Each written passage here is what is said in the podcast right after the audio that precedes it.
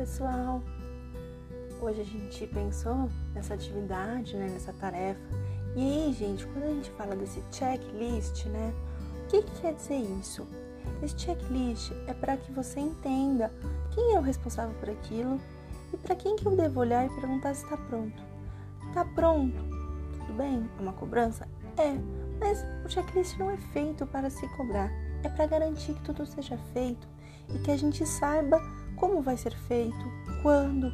Então, no checklist, gente, analisem bem, coloquem datas e caso a pessoa não entregue, pergunte por quê. Porque às vezes a pessoa não se preparou mesmo, não teve, mas às vezes foi outro motivo. A gente não viabilizou para que desse certo.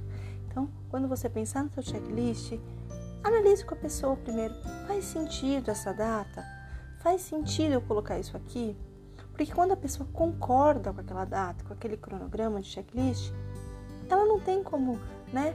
Ela fez uma cobrança com você, ela não tem como falar para você, ai, ah, não deu tempo porque você não viabilizou. Mas eu te perguntei. Então tomem esse cuidado, não façam do checklist uma cobrança sem fim. Entendam que ele é para dar suporte, ele é para te ajudar e ajudar as pessoas da sua equipe.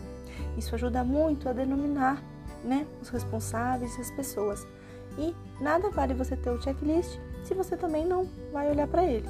Então, revejam seu checklist, coloquem datas, coloquem nomes, coloquem tarefas e não se acanhem de colocar uma vez não dar certo, tenta de novo. É assim, a gente só consegue fazer as coisas quando a gente tem prática.